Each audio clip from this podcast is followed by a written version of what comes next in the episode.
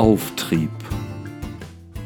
Wird nicht der verschrobene Kauz hofiert von weisen Gedanken, die zwischen den Öhrchen sich ranken, blamiert bis ins Mark, ihm graut's.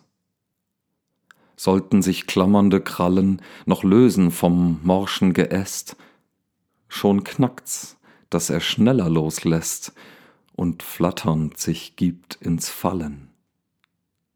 Mit Schwung treibt's ihn rasch in die Nacht, die Flügel so weit, dass er gleite. Er sieht nicht den Wind, nur die Weite, hat einzig ans Flüchten gedacht. Die Augen so rund wie zwei Teller, sucht er nach den rettenden Zweigen und fragt sich, wie kann ich aufsteigen?